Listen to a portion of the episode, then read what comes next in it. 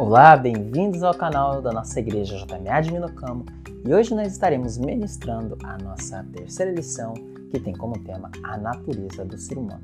Se você quiser participar conosco pessoalmente na nossa igreja JMA de Minocamo, você é o nosso convidado.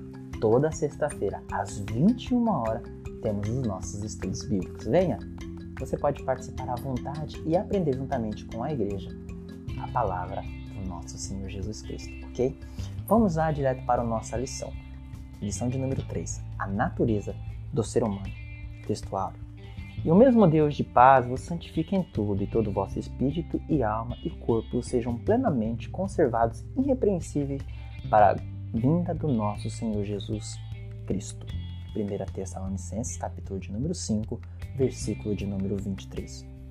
A verdade prática. Nossa tríplice natureza física e mental e espiritual deve ser plenamente consagrada a Deus para que o mundo veja em nosso ser a imagem e a semelhança do Criador. Nesta lição, nós estaremos estudando quais partes compõem a natureza do ser humano, mas o objetivo principal desta lição não é somente falar de qual parte, de quais partes a natureza do ser humano é composto, mas falar que nós devemos consagrar o nosso corpo plenamente, o nosso ser espiritual e o nosso ser material completamente para a glória e a santificação do nosso Senhor, Deus, Salvador Jesus Cristo. Ok? Vamos estar falando já do nosso ponto principal, que é a natureza dos homens. Os seres humanos possuem uma natureza que pode ser descrita como dupla, uma física, que é o corpo, tá bom? E uma espiritual, a alma é espírito. Olha o que 2 Coríntios, capítulo de número 4, versículo de número 16, vai nos dizer. Por isso, não desfalecemos, mas ainda que o nosso corpo o nosso homem exterior, que é o corpo físico, se corrompa, o homem interior, alma e espírito, contudo se renova de dia em dia. E para vivermos neste mundo, precisamos dessa natureza completa. Lembre-se que Gênesis, capítulo de número 2, versículo de número 7, vai nos dizer: E formou o Senhor Deus o homem do pó da terra e soprou em sua nariz o fôlego de vida, e o homem foi feito alma vivente, ou algumas traduções, que seria a melhor, ser vivente. Olha que interessante.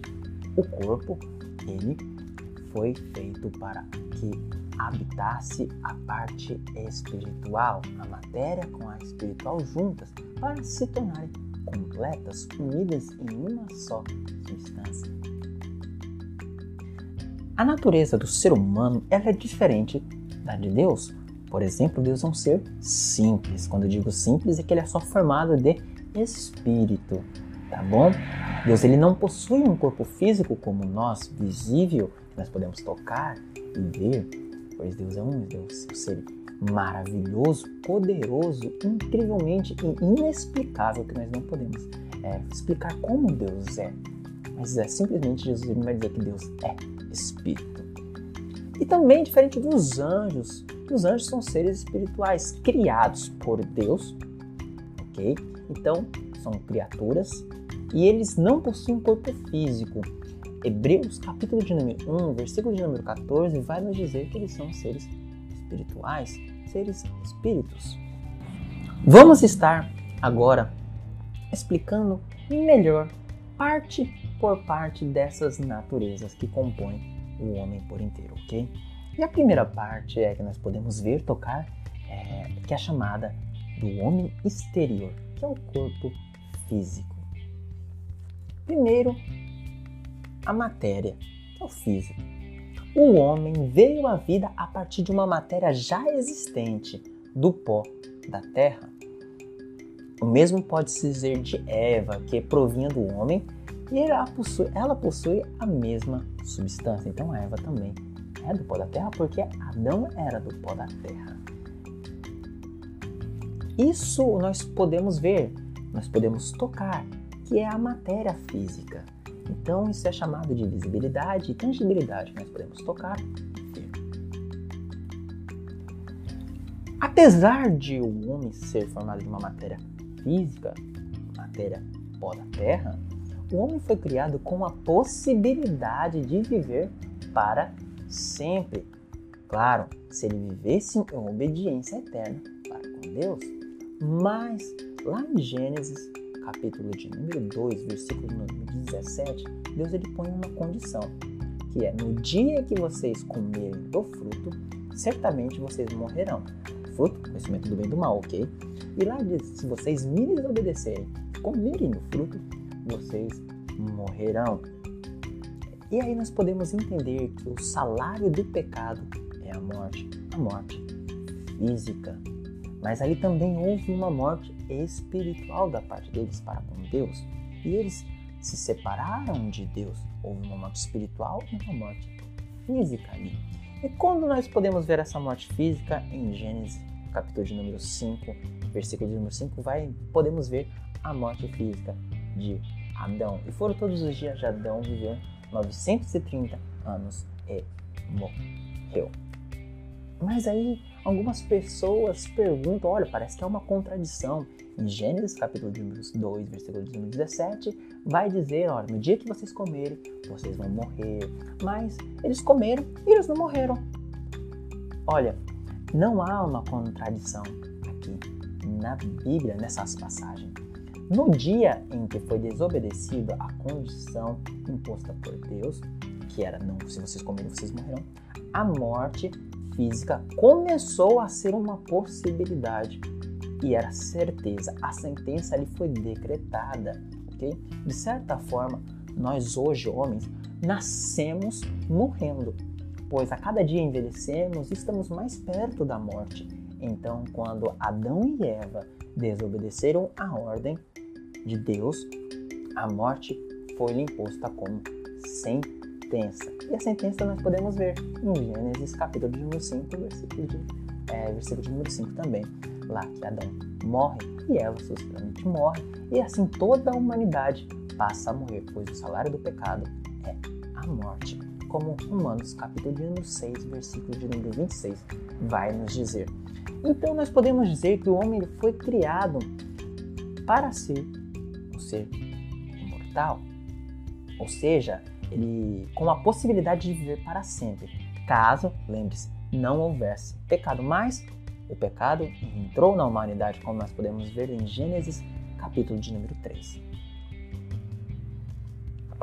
E o corpo hoje é o corpo em sua condição humana pecadora, sujeita às doenças, à fraqueza e ao envelhecimento e, por fim, à morte.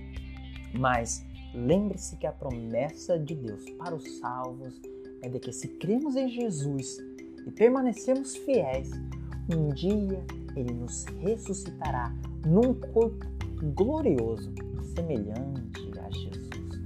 Lembre-se que o dom gratuito de Deus é a vida eterna. Quando nós cremos em Jesus, nós podemos hoje, por assim dizer, viver a vida eterna, com a possibilidade de viver a vida eterna.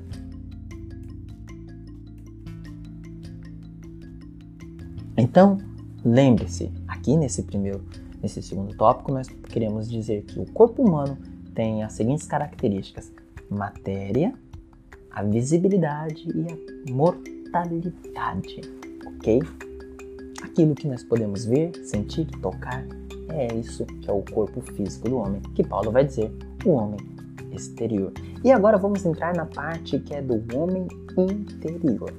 Primeiramente, nós vamos falar da alma, o nosso elo com o mundo exterior. Tá? Mas antes disso, lembre-se que alma e espírito, será que isso aí é separáveis? Quero dizer que não, eles são inseparáveis. Mas vamos estar estudando as suas características mais de perto. Alma e espírito são inseparáveis. Em nosso ser, alma e espírito acham-se tão unidos que somente a palavra de Deus pode alcançá-las. Conforme veremos, a alma e o espírito formam a nossa substância imaterial, ou como Paulo vai dizer, o nosso homem interior. cada uma delas tem uma função diferente. E a separação é, do corpo é, quando, mor quando morre, ou quando a morte, né? O homem é pó, ou seja, formado de substâncias que estão no pó da terra, e ao pó voltará, o pó revertará.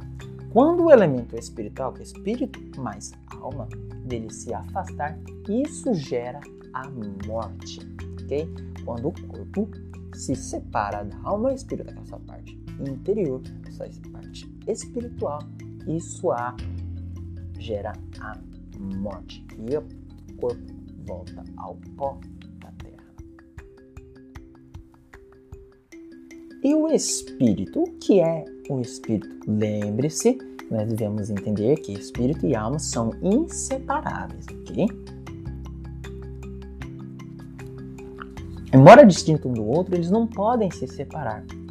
Em virtude de suas faculdades, o espírito humano atua como a sede das afeições espirituais. E o que é espírito? Nós, primeiramente, temos que entender, lembrando sempre que alma e espírito são inseparáveis, embora distintos, inseparáveis, ok?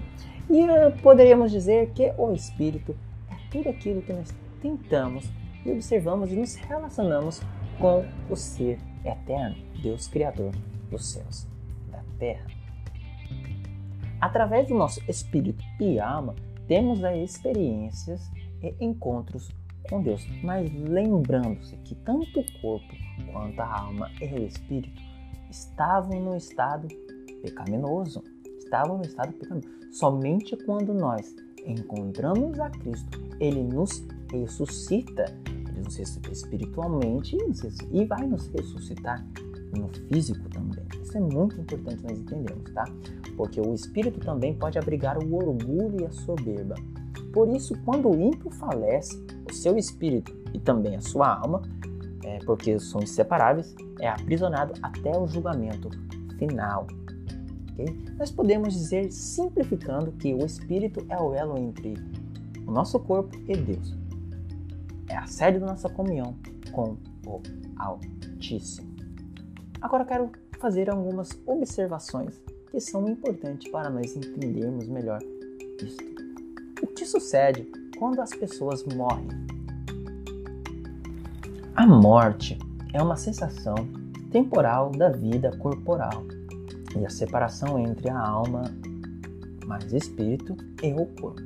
Uma vez que o crente morreu, Embora seu corpo físico fique na terra e seja sepultado, no momento da morte, a alma e espírito desse crente vai imediatamente à presença de Deus, ali no seio de Abraão. E o nosso corpo volta ao pó da terra, esperando a ressurreição dos mortos. Outra observação que nós devemos fazer e que muitas pessoas afirmam é, que existe um purgatório, mas a Bíblia não ensina o purgatório. E o que seria purgatório? No ensino da Igreja Católica Romana, o purgatório é o lugar para onde a alma dos crentes, a alma espírito, tá bom? Dos crentes vai a fim de ser purificada do pecado, até que esteja pronto para ser admitida no céu. De acordo com esse pensamento, os sofrimentos do purgatório são dados por Deus em substituição à punição dos seus pecados que os crentes deveriam ter recebido nessa vida, mas não receberam. O grande problema do purgatório é o problema mais sério com essa doutrina é que ela ensina que devemos acrescentar alguma coisa à obra redentora de Cristo e que essa obra redentora por nós não foi suficiente para pagar a penalidade de todos os nossos pecados. E está, aqui está o grande problema. É que dizer que quando nossa alma vai para o purgatório, ela fica lá em um estado recebendo algumas punições, até chegarmos a uma perfeição e irmos para Deus. Mas lembre-se o que a Bíblia nos fala: que em Cristo nós já somos salvos. Não precisa passarmos pelo purgatório, nós já vamos direto na presença de Deus.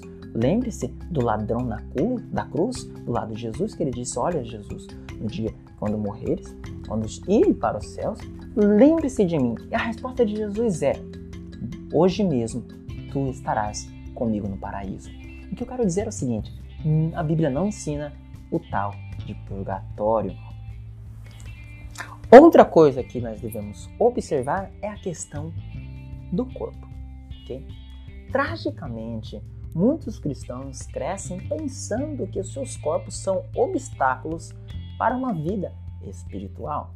Acham que a parte imaterial, alma e espírito, é, como boa ou pura, e a parte material, que é o nosso corpo, como ruim. Vão dizer que o nosso corpo não presta, o nosso corpo não serve para nada porque ele nos impede a chegar à presença de Deus, ok? Essa teoria ela é chamada de maniqueísmo. Mas a Bíblia ensina que o nosso corpo templo do Espírito Santo. Olha que 1 Coríntios vai nos dizer: Não sabeis que o vosso corpo é santuário do Espírito Santo que habita em vós, na qual possuis da parte de Deus e que não sois vós de vós mesmos? A Bíblia não vai mostrar que o corpo ele é importante e por isso nós devemos santificá-lo, tanto o nosso corpo quanto a nossa alma, tanto o nosso espírito, assim como o nosso texto áureo. Então, o corpo ele é de Deus, o corpo foi criado por Deus, ele não é uma parte material ruim, tá bom? O corpo é importante, pois Deus o ressuscitará. A carta aos Coríntios, capítulo de número 15, trata somente da ressurreição do corpo. Se nós lermos lá 1 Coríntios, capítulo de número 15, ele vai falar da ressurreição do corpo. Porque é necessário que isto que é corruptível se revista da incorruptibilidade, que isto que é mortal se revista da imortalidade. Lembre-se, o nosso corpo hoje é mortal, mas em Cristo Jesus o nosso corpo estará a imortalidade, estará sendo glorificado em Cristo para um corpo eterno. E ele vai nos ressuscitar. Foi uma promessa que Deus nos fez, tá bom? Lembre-se, o corpo ele é para a glória de Deus. A alma é para a glória de Deus, devemos santificar. E o espírito também. Tanto corpo, alma e espírito são feitos para glorificar a imagem do nosso Senhor Jesus Cristo. E a conclusão: o homem é um ser tanto físico quanto espiritual. Por esta razão, Deus requer nossa completa e uniforme santificação. Tudo, corpo, alma e espírito. Temos de ser santo no corpo, na alma e no espírito. Busquemos a santificação. Todo o nosso ser pertence a Deus.